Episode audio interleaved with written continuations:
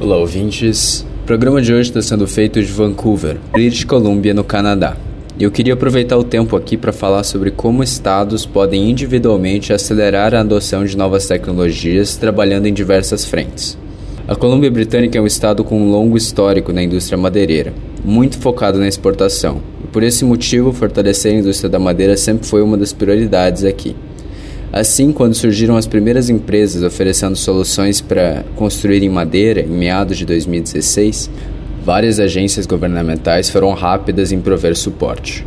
A primeira delas foi a FP Innovation, uma agência governamental que financia projetos da indústria, do governo e da academia. A segunda instituição foi a Universidade de British Columbia, que assumiu um papel de consumidora, contratando a construção do edifício mais alto de madeira do mundo na época, em 2017, uma acomodação estudantil de 18 andares chamada Brock Commons, que foi transformado em um material detalhado e gratuito desse método construtivo para os alunos. Mais recentemente, o governo de British Columbia também criou o Departamento para Implementação de Madeira Engenheirada para ser o braço exclusivamente governamental dessa empreitada. O que vi por aqui foi um exemplo de que estados não devem ser relapsos e defender o status quo, ou nivelar por baixo as suas empresas, tentando criar um ambiente onde todo mundo pudesse ser bem sucedido.